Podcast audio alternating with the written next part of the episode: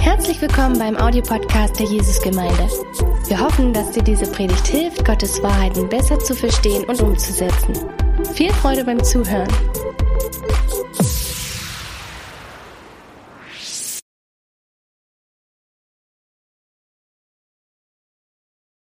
Ja, ganz lieben Dank, Dirk. Äh, ich möchte mit euch gleich einsteigen, weil das ist alles eine zeitliche Geschichte. Ich fange mal an mit dem Lukas-Evangelium. Wenn ihr eine Bibel dabei habt, könnt ihr mitlesen. Und zwar aus Lukas Kapitel 7, Vers 1 bis 10. Und äh, ich lese das mal vor. Jesus sagt, nachdem er alle seine Worte vorher hatte, Jesus gepredigt, vor den Ohren des Volkes vollendet hatte, ging er hinein nach Kapernaum. Eines Hauptmannes Knecht aber, der ihm wert war, war krank und lag im Sterben. Als er aber von Jesus hörte, sandte er Älteste der Juden zu ihm und bat ihn, dass er kommen und seinen Knecht gesund mache. Als diese aber zu Jesus hinkamen, baten sie ihn inständig und sprachen, er ist würdig, dass du ihm dies gewährst. Denn er liebt unsere Nation und er selbst hat uns die Synagoge erbaut. Jesus aber ging mit ihnen. Als er aber schon nicht mehr weit von dem Haus entfernt war, sandte der Hauptmann Freunde zu ihm und ließ ihm sagen, Herr, bemühe dich nicht, denn ich bin nicht würdig, dass du unter mein Dach trittst. Darum habe ich mich selbst auch nicht würdig geachtet, zu dir zu kommen sondern sprich ein Wort und mein Diener wird gesund werden. Denn auch ich bin ein Mensch, der unter Befehlsgewalt steht und ich habe Soldaten unter mir. Und ich sage zu diesem, gehe hin und er geht. Und zu einem anderen, komm und er kommt. Und zu meinem Sklaven, tue dies und er tut es. Als aber Jesus dies hörte, wunderte er sich über ihn und er wandte sich zu der Volksmenge, die ihm folgte, und sprach, ich sage euch, selbst in Israel habe ich nicht solch großen Glauben gefunden. Und als die Abgesandten in das Haus zurückkehrten, fanden sie den kranken Knecht gesund.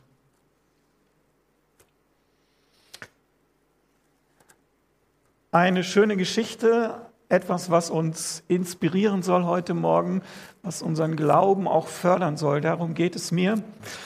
Wir wollen mehr von Jesus lernen, mehr von dem, wie er ist, was er ist, wie er lebt, was er getan hat und welche Wunder er damals getan hat. Aber wir wollen nicht dabei stehen bleiben, sondern sehen, was tut er heute noch, was kann er tun. Und wir sehen, wenn wir in Lukas 6, in das Kapitel vorher gehen, oder auch in die Kapitel davor, dass er befreit hat, dass er Leute befreit hat, dass er geheilt hat, dass Kraft von ihm ausging, heißt es sogar, dass Aussätzige da waren, dass Menschen da waren, die einfach von ihm Dinge empfangen haben. Und ich erinnere gerade, es war Kapernaum, also Kapernaum war auch so seine Stadt, wo er in langen Zeit gedient hat, wo er in Synagogen gelehrt hatte, wo er eigentlich immer unterwegs war. Und es war eine kleine Stadt, tausend Einwohner vielleicht zur damaligen Zeit. Eine politische, eine Grenze lief dort entlang. Da war auch Matthäus, der Zöllner. Da lebten Johannes und Jakobus, Petrus, Andreas. Also Jesus war da sehr zu Hause und er lehrte dort und er sprach viel über Vollmacht, er trieb Dämonen aus. Das alles war sein Dienst und sein Leben. Und in dieser Stadt lebte ein Hauptmann, ein Centurio, einer, der also Autorität hatte, über 100 Leute, so auch mal ein bisschen mehr, so in dieser Richtung. Und es war ein Mann voller Autorität, voller, das waren jetzt nicht irgendwelche dummen Leute, sondern sie hatten Mut, sie waren diszipliniert, sie waren organisiert. Das waren richtige Leute, die wussten, wo es lang geht und die waren von, von der römischen Regierung eingesetzt. Also es war schon wichtig, dass sie so ein bisschen was auf dem Kasten hatten. Aber dieser Mann hatte, so heißt es in Vers 3, als er aber von Jesus hörte, gewann er Vertrauen und fing an, an seine Not zu denken, das, was ihn bewegt. Und das, was er von Jesus gehört hat, war so, habe ich gedacht, dass etwas in ihm Glauben wirkte. Weißt du, du kannst ja viel hören, aber was kannst du hören, dass es in dir Glauben erweckt? Dieser Mann sagte sich, was ich von Jesus höre, was ich also sehe an seinen Wundern und was ich sehe von dem, was er sagt, das bewirkt in mir, dass ich ein Vertrauen in diese Person und in die Worte Jesu bekomme. Und ich frage dich, ist es bei dir heute Morgen so? Oder ist es in deinem Leben so? Ist es in meinem Leben so? Diese Worte, die Jesus spricht, bewirken sie in dir Vertrauen und Liebe neu zu Jesus. Und ich denke, dass das ganz wichtig ist, denn er machte sich auf den Weg, damit eine Alltagsnot in seinem Leben geändert wurde. Das Hören des Wortes Gottes, das Hören von Jesus muss in unserem Leben praktisch werden. Sonst werden wir, ein unschöner Begriff, sonst werden wir religiös. Und wenn wir religiös werden, dann erzählen wir uns die Wahrheiten Gottes, aber leben eigentlich gar nicht, das erfahren das nicht. Und Jesus sprach vorher darum, in Lukas 6, 46 heißt es, und das ist so die Krönung seiner, Abschluss, seiner Rede dort, seiner Lehrpredigt, äh, da heißt es letztlich, warum tut ihr nicht das, sagt Jesus, was ich euch sage? So mit meinen Worten mal ausgedrückt. Ja? Jesus sagt, es ist wichtig und dann, dann erzählt er noch dieses Gleichnis von dem Haus aus dem Felsen und dem Haus auf Sand und sagt, das, was du von mir hörst, das möchte ich, dass etwas in deinem Herzen bewirkt. Nicht, dass das Glauben bewirkt, der in, in Taten mündet. Also auch Taten sind wichtig bei Gott. Das werden wir noch sehen. Ich möchte aber kurz einmal mit euch Glauben definieren. Was ist eigentlich Glaube? Und wenn wir reinschauen auf die, äh, auf die Folie, auf den Slide, da sehen wir in Hebräer Kapitel 11, Vers 2 heißt es, dass der Glaube eine Wirklichkeit oder eine Grundlage ist dessen, was man hofft, ein Überzeugtsein oder eine Beweisführung von Dingen oder Tatsachen, die man nicht sieht. Wisst ihr, wir sind heute Abend, äh, heute Abend, heute Morgen alle hier äh, und wir sagen, Jesus ist hier. Wer hat ihn heute schon gesehen? Keiner. So, ich auch nicht. So, wir glauben an einen, den wir nicht sehen. Wir glauben an Dinge, die wir teilweise gar nicht sehen. Aber die Bibel sagt in dieser, in dieser Aussage, es ist die Grundlage, es ist das, was da drunter ist, was in deinem Leben die Substanz ist für das, was Gott in uns tun will. Die Substanz ist der Glaube an Jesus, an seine Person. Und es ist unmen, un, sowas von wichtig, dass du dieses Fundament in deinem Leben hast. Dass du nicht in den Gottesdienst kommst und sagst, ich will hier ein schönes Gefühl haben. Ich finde den Lobpreis ganz nett, da kriege ich immer so ein schönes Gefühl. Darum geht es nicht, sondern es geht darum, dass dein und mein Leben von Glauben durchdringt ist, eine, ein Fundament in unserem Leben ist. Und das bedeutet, es bedeutet nicht, dass wir optimistisch irgendwie sind, ja, oder irgendwie positiv drauf. Ich habe das schon gesagt, positiv drauf ist im, im Augenblick gar nicht so gut, wenn du positiv bist, sondern es ist besser, du hast Glauben, du hast Vertrauen in den Gott. Und es kommt auch nicht darauf an, wie viel Glauben du hast, das will ich dir auch sagen. Äh, manchmal, ich, ich, ich weiß noch, wir waren, äh, als ich eine bestimmte Arbeit nachgegangen bin, da waren da junge Männer, die kamen aus einem anderen Land und die haben gebetet und so weiter. Und dann sagte die eine Frau zu mir, Mensch, die haben ja einen großen Glauben. Ist es wichtig, einen großen Glauben zu haben? Ich glaube nicht, dass die Quantität des Glaubens entscheidend ist, sondern die Qualität des Geglaubten. Du kannst einen großen Glauben an den Osterhasen haben in einer Woche. Das wird dein Leben nicht verändern. Und du wirst merken, er wird wahrscheinlich nicht kommen wegen Corona. Aber das bedeutet, dein Leben wird verändert durch die Qualität des Geglaubten. Woran glaubst du? Glaubst du an das Wort Gottes? Ist das die Substanz deines Lebens? Und diese Frage ist wichtig für unser Leben. Und Jesus möchte dieses Fundament sein in unserem Leben. Jesus ist einmal eine Person, ist einmal das Wort selber. Die Bibel sagt, das Wort wurde Fleisch. Das heißt, Jesus und das Wort kannst du gar nicht auseinanderhalten. Und die Frage ist, wie gehen wir um mit Situationen in unserem Leben, die an uns herantreten, Krankheit, Nöte und so weiter? Was für einen Gott haben wir? Wie nimmst du deinen Gott auch persönlich wahr? Eine ganz, ganz wichtige Frage. Ein gewisser A.W. Toser, der hat einmal gesagt, das Wichtigste ist in deinem Leben, wie du Gott siehst. Was für ein Bild du von Gott hast. Und ich wünsche dir, dass du so ein Bild bekommst, auch heute Morgen, von dem, wie Gott ist, von dem, was Gott eigentlich tun möchte. Und wir haben hier diesen Hauptmann, der sagt, ich merke, mir kann geholfen werden. Ich kann zu Gott kommen und mir kann geholfen werden.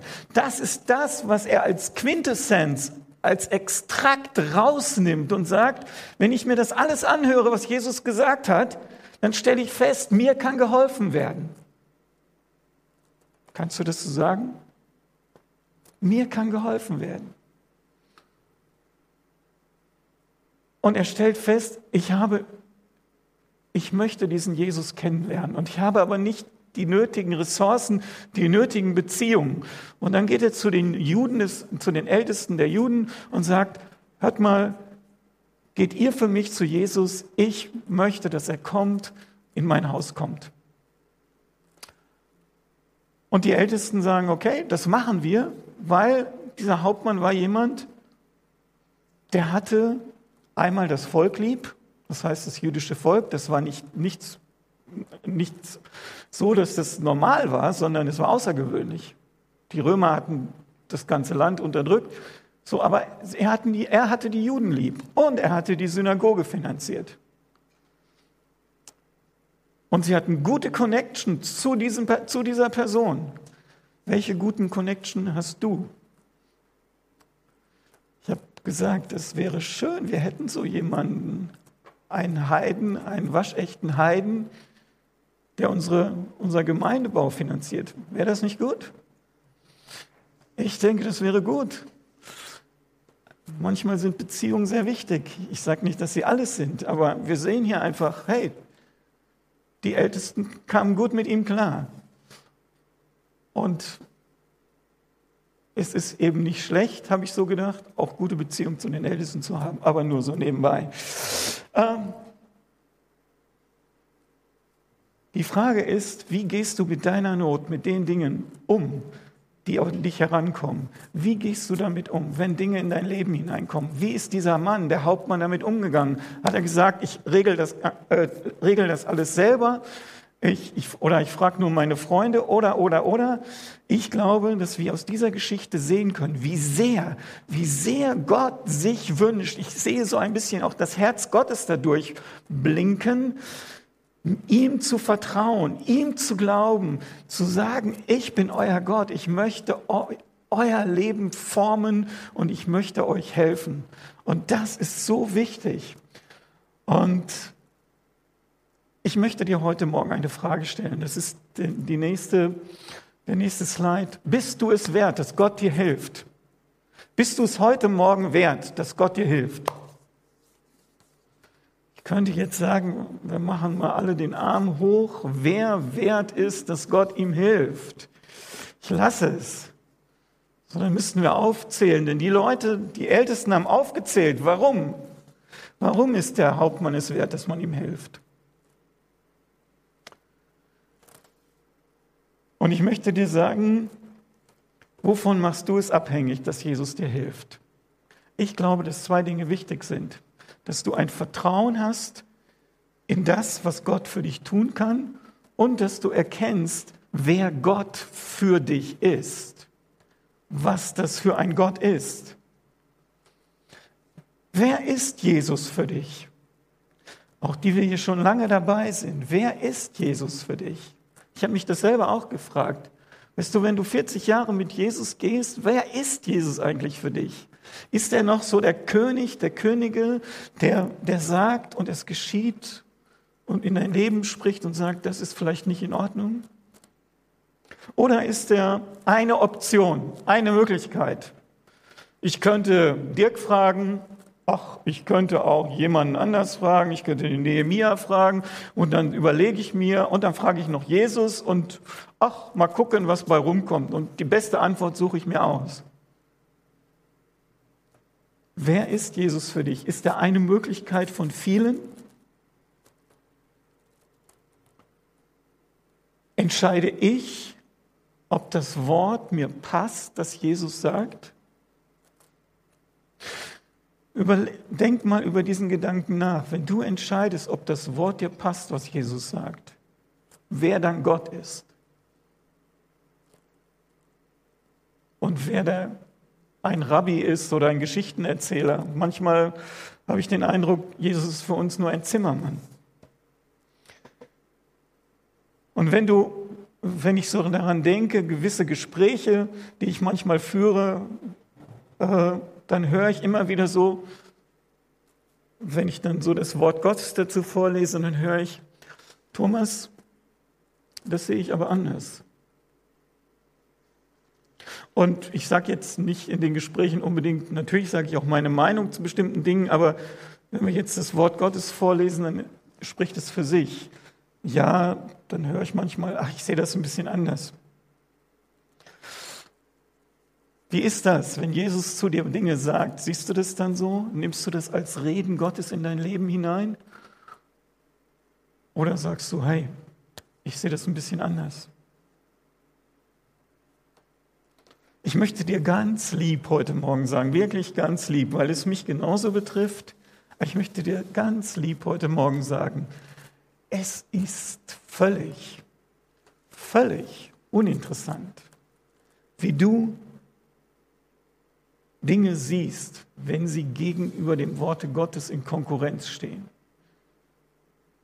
wenn du das Wort Gottes nicht akzeptierst, wenn du sagst, tut mir leid, das sehe ich anders, ich habe da ein anderes Bild von, das ist vielleicht von, von damals gewesen, weil ich glaube, dieser Gott ist ein Gott, der spricht und es geschieht. Und es, er ist keine Option, sondern er ist der König der Könige. Er ist der Herr aller Herren. Und in diesem Buch stehen nicht ein paar Ratschläge für uns, wie wir es vielleicht machen können, wenn uns nichts Besseres einfällt, sondern in diesem Buch steht die Wahrheit. Und diese Wahrheit gilt. Okay? Und ob sie mir gefällt oder nicht.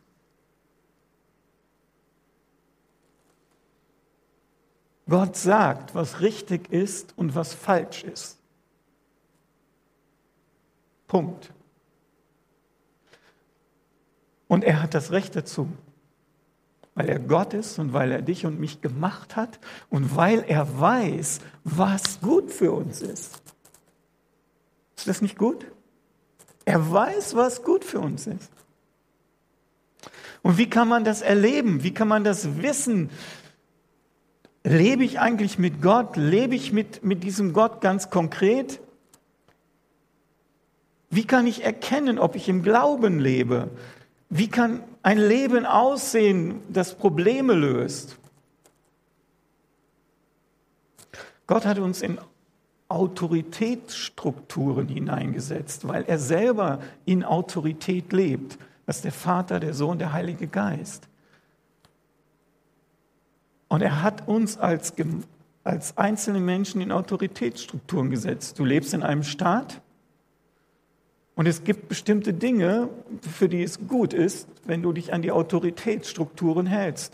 Du lebst an einem Arbeitsplatz, du lebst in einer Gemeinde. Und wenn wir unser eigenes Ding machen, das können wir natürlich machen, werden wir Probleme kriegen. Ich sage das mal so. Gott liebt uns. Das bleibt. Probleme kriegst du trotzdem. Weil wir, wir müssen uns an diesem Wort orientieren. Und ich möchte euch jemanden vorstellen, der das erlebt hat, wie die Person mit dem umgegangen ist, was an sie herangetreten ist, wie Dinge in ihr Leben hineingekommen sind, die außergewöhnlich waren. Und ich freue mich, dass ähm, jemand aus der Gemeinde uns ein bisschen davon erzählen wird, und zwar Irmgard Hutloff. Und ich darf dich nach vorne bitten. Du wirst uns ein bisschen erzählen, wie du es erlebt hast, wenn Dinge uns herausfordern, wenn Dinge in unser Leben hineinkommen, die schwierig sind. Und ich freue mich darauf. Irmgard, bitteschön. Dankeschön. Ja, es war 1988. Also ich war noch ziemlich jung, ich war 21 Jahre alt, hatte, war verheiratet, hatte ein Kind. Unser David war zehn Monate alt und ähm, ich bekam einen ganz leichten Infekt und der war schon wieder im Abklingen. Und wir waren ein Wochenende nach Malta gefahren, in das Gartenhaus meiner Schwiegereltern. Und ähm, an dem Samstagnachmittag guckte ich so an meinen Beinen runter und merkte, dass ich lauter blaue Flecken an den Beinen hatte und habe zu, zu Jörg, zu meinem Mann gesagt, ich habe mich gar nicht gestoßen, war, warum habe ich lauter blaue Flecken? Und dann habe ich etwas später gesehen, ähm, dass an meinem ganzen Körper unter der Haut lauter kleine rote Punkte waren. Petechien nennt man das. Und ich bin gelernte Krankenschwester, also ich wusste, irgendwas stimmt hier mit der Blutgerinnung nicht, irgendwas, ähm, ja, irgendwas ist nicht in Ordnung. Und ähm, dann habe ich das aber erstmal einfach ignoriert und wir sind abends schlafen gegangen und in der Nacht wachte ich auf, da hatte ich den ganzen Mund voller Blutkoageln, also so richtig den ganzen Mund voll und ich hatte in der Nacht meine Regel bekommen und ähm, das ganze Bett war ein, einzige, ein, ein einziger roter Blutfleck, also alles voll. Ich habe geblutet, wie, wie ich es noch nie im Leben erlebt habe. Und ähm, ja, wir hatten weder Telefon noch Auto. Ähm, wir sind dann also am Morgen, haben wir unsere Sachen gepackt und äh, unseren David mit Kinderwagen und Rucksack auf dem Rücken und sind nach Dresden runtergefahren mit dem nächsten Bus und haben vom, vom Bahnhof aus angerufen im Krankenhaus, eine Schwester, die wir kannten, und die hat gesagt, seid ihr verrückt, kommt sofort her, ähm, da stimmt was nicht. Und dann sind wir ins Diako reingefahren und man hat mir Blut abgenommen und hat festgestellt, ähm, dass ich viel zu wenig Thrombozyten hatte. Thrombozyten, Blutplättchen sind ein ganz wichtiger Faktor für die Blutgerinnung, einer von mehreren, aber ein ganz wichtiger. Und ähm, also 150 Gigapartikel ist so, alles was da drunter ist, ist krankhaft. Es ist wohl momentan wird wohl zwischen 350 und 400 als Normalwert angegeben. Und ich hatte an dem, was habe ich gesagt, 52, ne? an dem äh, Nachmittag, an diesem Tag 52 Gigapartikel pro Liter. Also schon sehr, sehr deutlich wenig. Und ab 40 abwärts ist akute Blutungs- und auch Verblutungsgefahr. Und dann hat man mich nochmal nach Hause geschickt ähm, und hat gesagt, ich soll am nächsten Morgen mit gepackter Tasche wieder da sein. Und das habe ich gemacht, habe frühmorgens noch unseren David nochmal gestillt und bin dann in die Klinik gefahren. Und da waren es nur noch zehn. Also wirklich sehr dramatisch. Ähm, und ich bin dann in ein, also auf Station gekommen, in ein Einzelzimmer. Ich hatte strenge Bettruhe, weil man Angst hatte, ähm, dass es in den Gelenken und überall im Körper anfängt zu bluten. Und ja, da habe ich gelegen in meinem Einzelzimmer. Ich wusste als Krankenschwester, Einzelzimmer sind rar und wenn man ins Einzelzimmer kommt, dann ist es sehr kritisch, dann geht es um Leben und Tod. Und ähm, ich habe dort gelegen und mit Gott gerungen um mein Leben und ähm, habe auch Gott gesagt, ich will jetzt noch nicht sterben, ich will leben, ich will mein Kind aufwachsen sehen. Ich bin viel zu, zu jung, um jetzt zu gehen.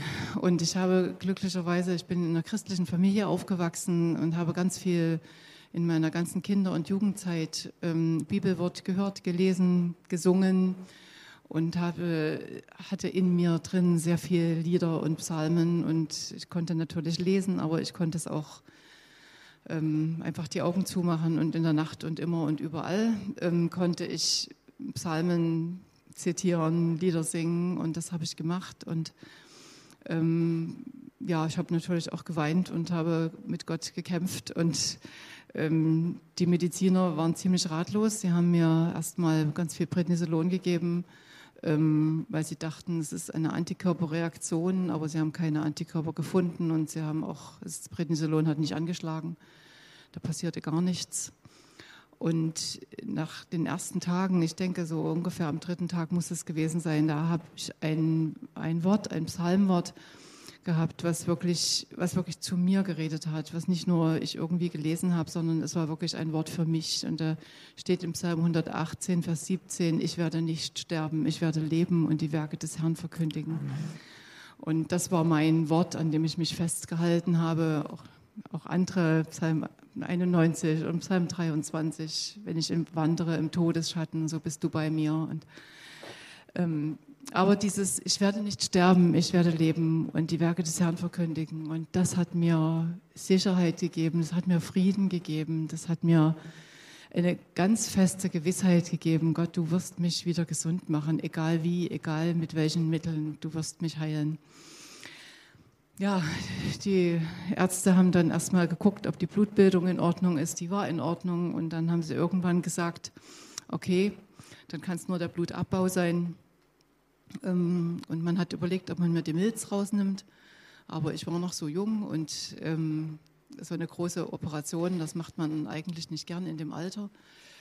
Und ich habe ganz, ganz viel Bibel gelesen in der Zeit und ganz viel mit Gott geredet und ähm, auch Dinge gelesen. Und ein Freund von uns, der Holger, der jetzt in Südafrika lebt, der brachte mir einen ganzen Beutel voller äh, Predigtkassetten über Glaube und Heilung und ich habe wirklich in der ganzen Bibel, Altes Testament, Neues Testament, gelesen, geguckt, geforscht, was sagt die Bibel zu Krankheit, was sagt die zur Heilung, ganzen Heilungswunder Jesu alle gelesen und, und das hat ganz viel Glauben in mir aufgebaut. Und ich weiß, dass es dass Heilung nicht erzwungen werden kann durch, ich mache jetzt ganz viel, aber es hat einfach in mir ganz viel bewirkt und immer mehr mir diese Sicherheit auch gegeben, ich werde gesund werden. Und ähm, nach ungefähr drei bis vier Wochen und vielen, vielen Infusionen und auch vielen Beten und allem möglichen, Transfusionen, Bluttransfusionen, ähm, haben wir endlich nach Jakobus 5 die Ältesten der Gemeinde geholt, denn da steht, wenn jemand von euch krank ist, der hole die Ältesten, der rufe die Ältesten der Gemeinde, dass sie für ihn beten und ihn mit Öl salben. Und ähm, da geht es auch noch um, um Sünden bekennen. Und dann steht da, und der Herr wird den Kranken aufrichten. Und das haben wir gemacht. Da sind unsere Ältesten, der Jürgen Arnold und Matthias und Susi Lange gekommen und mein Mann mit dazu und wir haben zusammen gebetet und ich habe noch Dinge bekannt, die mir bewusst geworden sind und auch ähm, Bindungen, in der, also familiäre Bindungen nochmal gelöst, obwohl ich das schon mal gemacht hatte. Aber jedenfalls dann haben sie mich mit, mit Öl gesalbt und die ganze Gemeinde hat an diesem Tag für mich gefastet und gebetet. Die Gemeinde war nicht riesig, wir waren vielleicht 25 Erwachsene, aber die ganze Gemeinde stand mit dahinter und ja, und dieser Tag war der Wendepunkt. Da war ich nicht gesund, sondern es war der Wendepunkt. Das ging dann ganz, ganz langsam. Also da, es waren drei Gigapartikel und am nächsten Tag fünf und dann sechs und dann sieben. Jeden Tag ein ganz kleines bisschen mehr. Und am 8. August, nach ungefähr sechs Wochen, bin ich aus dem Krankenhaus entlassen worden mit immer noch lebensgefährlichen Blutwerten. Also das waren dann 27 Gigapartikel. Ab 40 abwärts ist immer noch akute Blutungsgefahr. Ähm, aber man hat mich nach Hause gelassen und hat gesagt, ähm, es geht mir eigentlich so gut, ich soll lieber zu Hause sein und ambulant weiter betreut werden.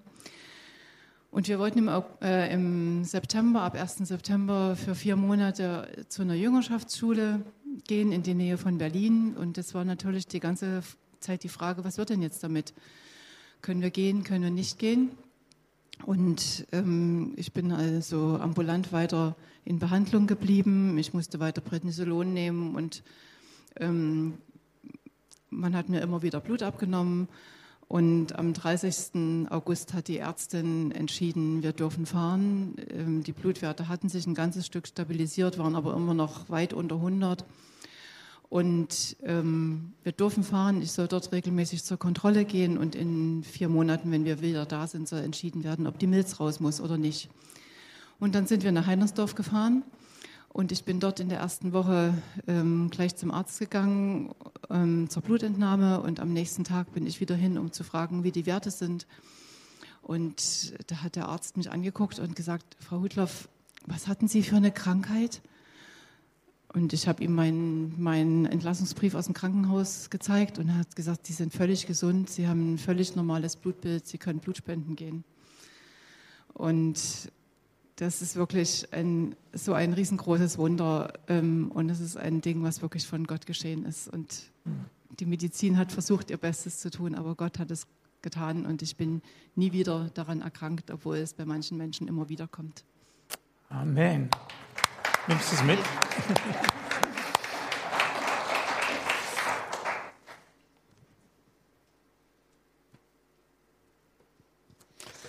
Ja, war Irmgard würdig? Sie schüttelt den Kopf. Sie war nicht würdig. Der Hauptmann war nicht würdig.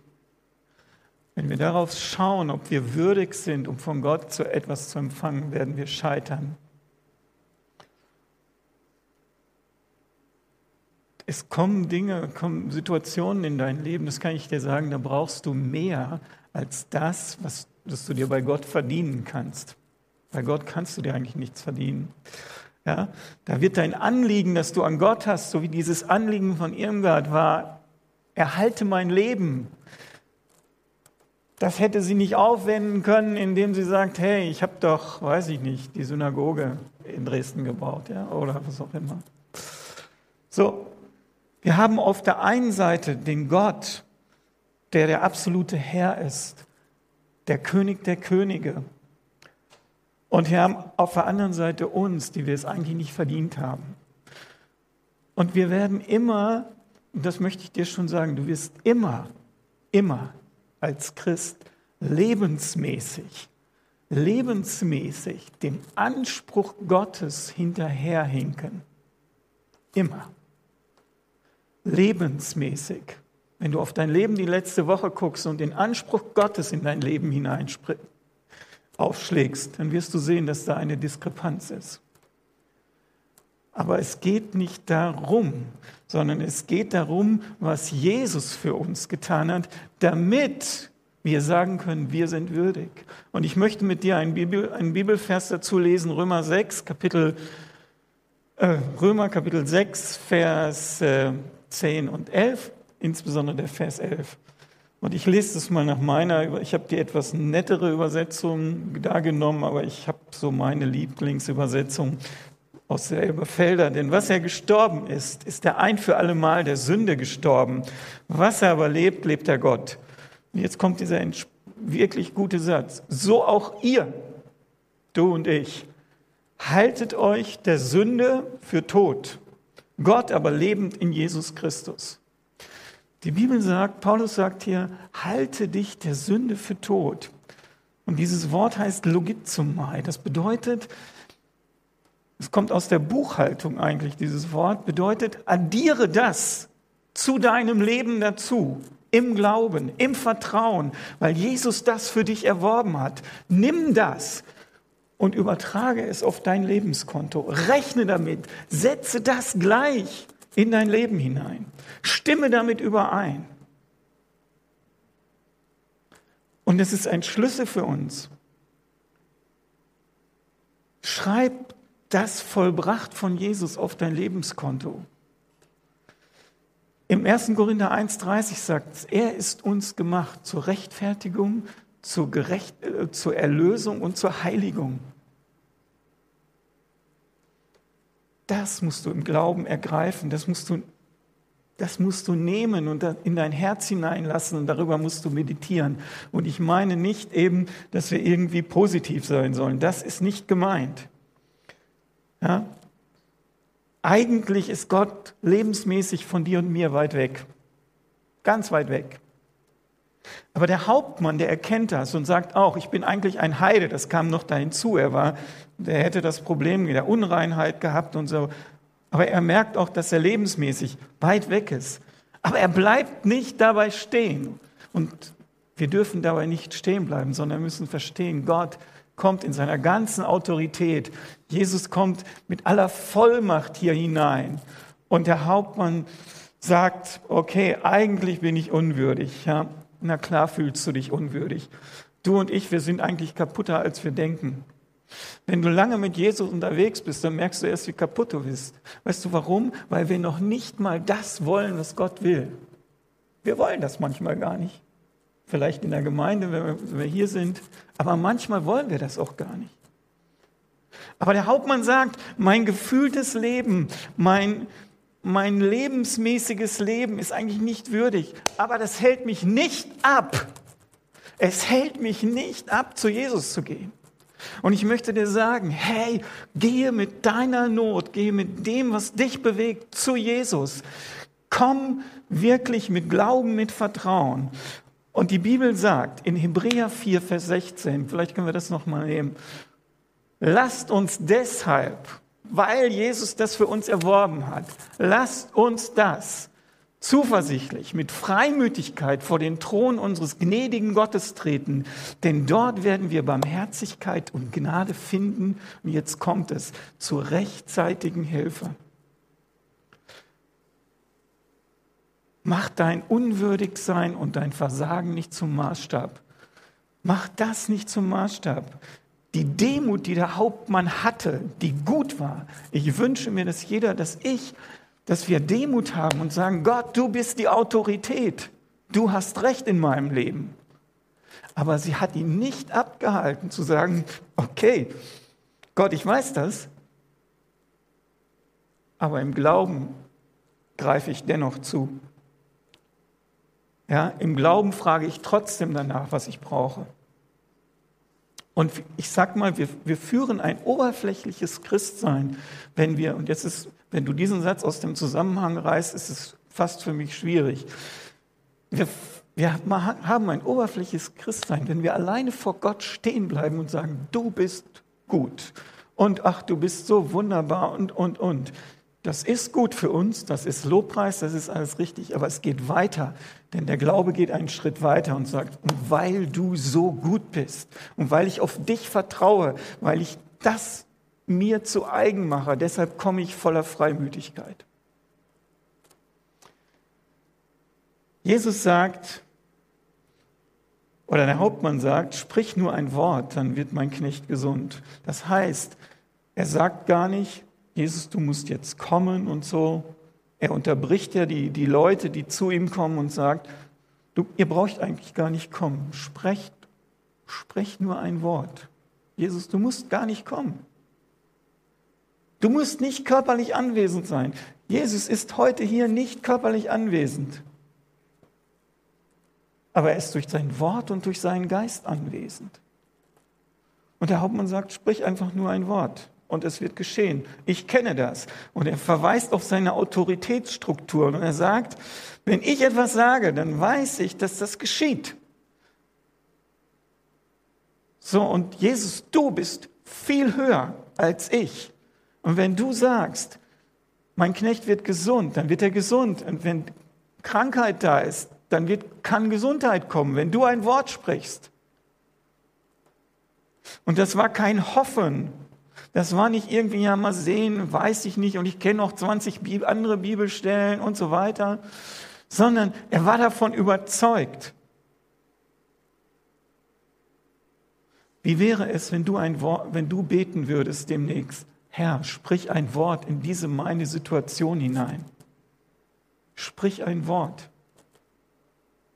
Schreib ihm nicht vor, was er zu sagen oder was er zu tun hat, sondern sprich du, Jesus, ein Wort in meine kaputte Situation.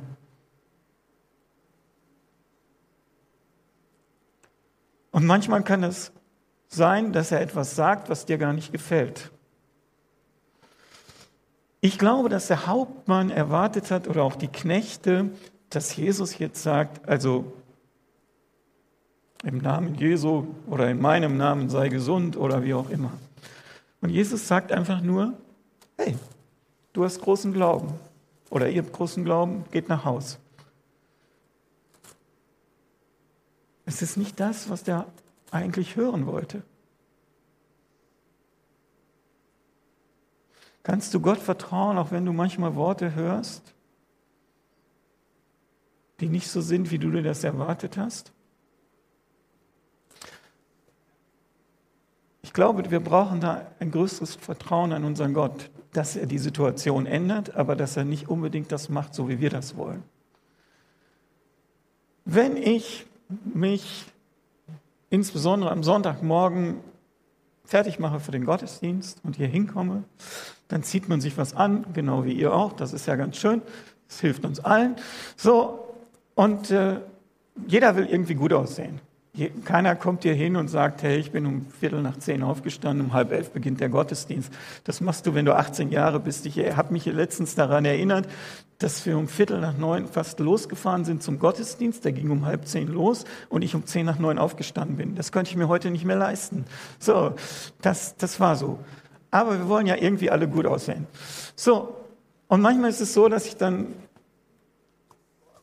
bevor wir losfahren zu meiner Frau, sage, habe ich alles angezogen und dann sage ich, okay, ist das gut so?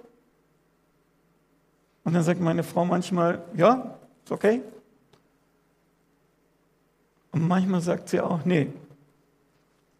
Und dann hast du eine Entscheidung. Dann, dann machst du eine Entscheidung. Vertraust du darauf, was du denkst? Oder vertraust du darauf, jetzt in dem Fall, was meine Frau denkt? Und ich will das übertragen, vertraust du darauf, was Gott über die, über die Situation denkt. Und Gott sagt vielleicht, nee, ich gebe dir, geb dir ein anderes Hemd. Ich will auch, dass du gut aussiehst. Gott will das auch, da bin ich überzeugt von. Aber ich habe einen etwas anderen Plan an dieser Stelle. Okay? Ich habe einen anderen Plan. Ich möchte etwas anderes. Und Gott unterscheidet zwischen dem, was wir denken, was wir brauchen und was wir wirklich brauchen. Das ist vielleicht der Unterschied. Aber Jesus sagt, was mich interessiert, was ich außergewöhnlich finde. Jesus sagt, der Hauptmann kommt zu ihm, er sagt, ich möchte, dass mein Knecht gesund wird. Und er sagt, weißt du was, ich bin absolut begeistert über dich. Ich bin erstaunt, obwohl du nicht das hörst, was du eigentlich hören willst bist du doch voller Zuversicht und kommst und sagst, ich möchte von dir empfangen, Jesus. Du erwartest vielleicht ein Wort der Heilung und Gott sagt dir was anderes. Bist du bereit dafür? Ich glaube, dass es für uns als Christen nochmal wichtig ist, dass wir auch verstehen, dass Gott nicht nur von Weißt du, er, er denkt ja nicht von Sonntagsmorgens Gottesdienst zu Sonntagsmorgens Gottesdienst, sondern er denkt in Prozessen. Und manchmal geschieht etwas im Gottesdienst in uns und wir merken das gar nicht. Ich bin davon überzeugt. Ich möchte dir kurz sagen, wie ich das erlebt habe. Ich bin zum Glauben gekommen, das ist schon ganz, ganz lange her, als die Welt noch jung war, noch die klaren Spuren Gottes trug. Da bin ich zum Glauben gekommen. So, ähm, und ich weiß, an dem Gottesdienst, als ich mich bekehrt habe, ist Folgendes passiert. Ich wollte nicht zum Gottesdienst. Ich kannte den ganzen Kram. Aber Gott hat vorher schon bestimmte Dinge in meinem Leben getan, immer wieder an mein Herz geklopft. Und er hat etwas getan. Er hat einen Prozess in mir in Gang gesetzt. Und ich bin da hingegangen, habe mit einem Freund und wir haben gesagt, ich, ich kannte das ja auch alles. Und ich merkte, ach du liebe Zeit, das war eine kleine Gemeinde. Ja, die waren alle so, das war schön, das war gut, aber die waren alle 50 aufwärts, so wie ich jetzt.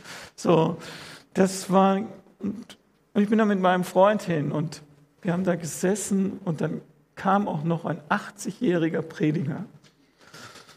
Und dann dachte ich, jetzt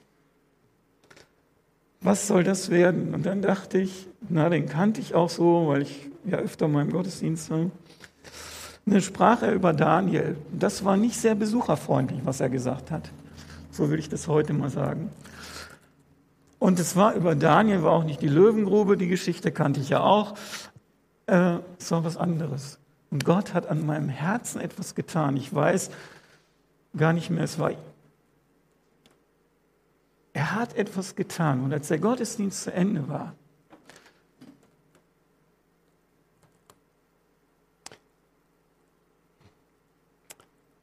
hat mein Freund und ich, wir saßen im Gottesdienst und gesagt, wir sollten unser Leben Gott geben. Das ist ein Prozess gewesen und Gott hat das benutzt. Und ich möchte dich ermutigen, manchmal, wenn du hier bist und vielleicht nicht das hörst, was du hören willst, Gott tut etwas in deinem Leben.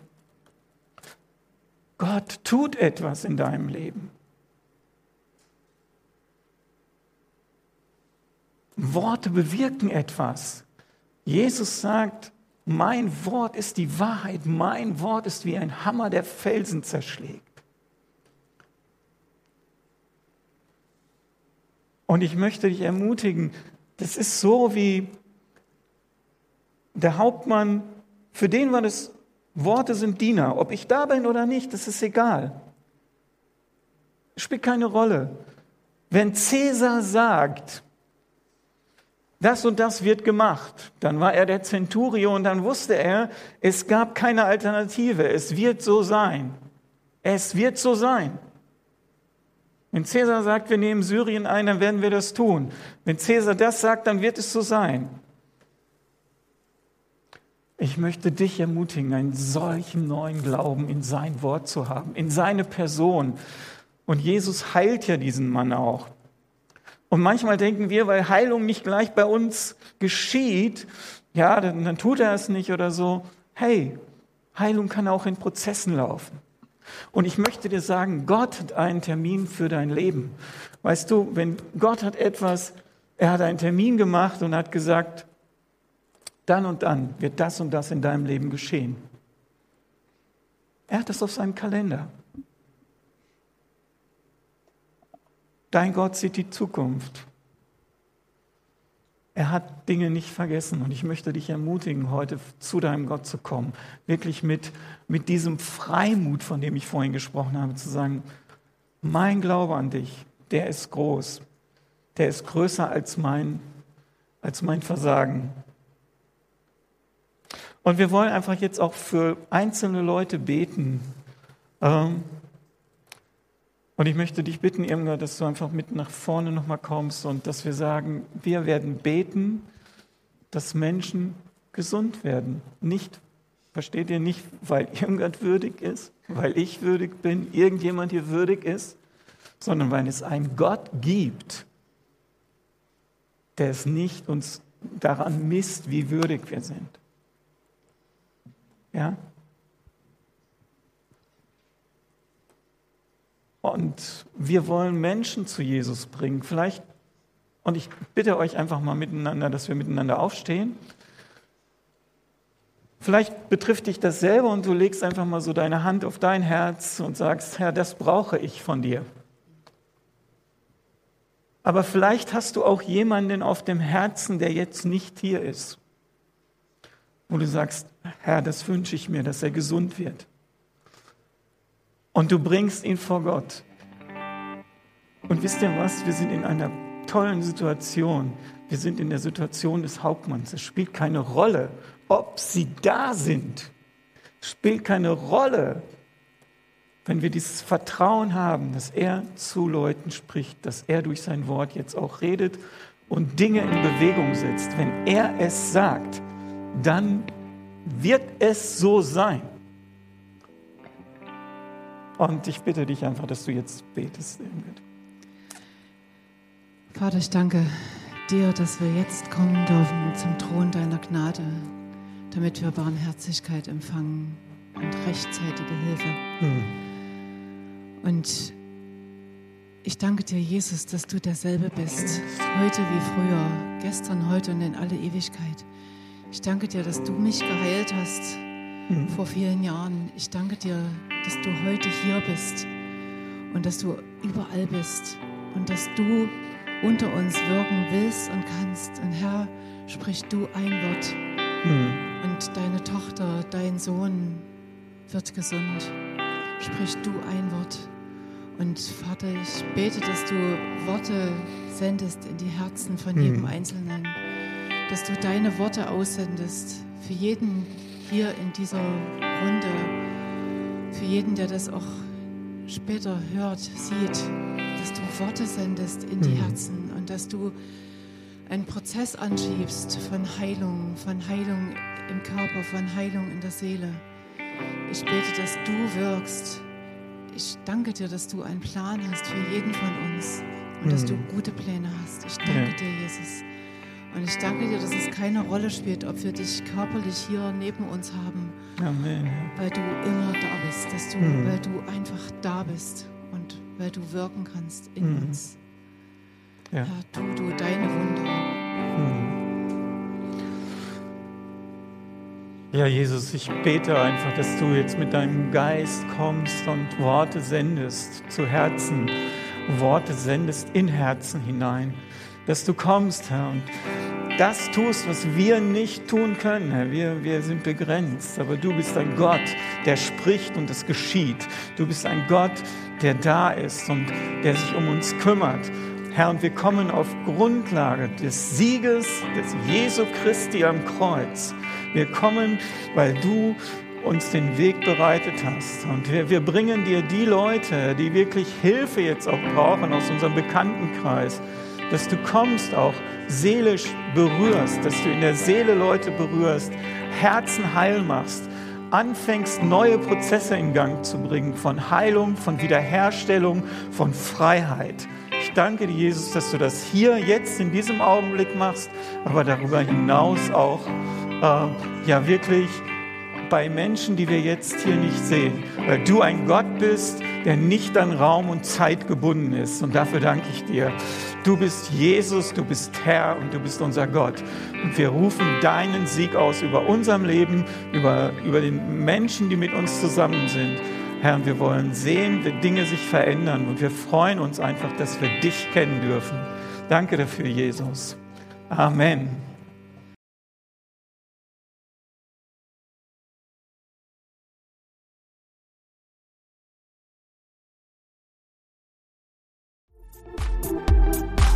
Du noch mehr über Gott und die Jesusgemeinde wissen möchtest, findest du viele weitere Informationen auf www.jgdresden.de.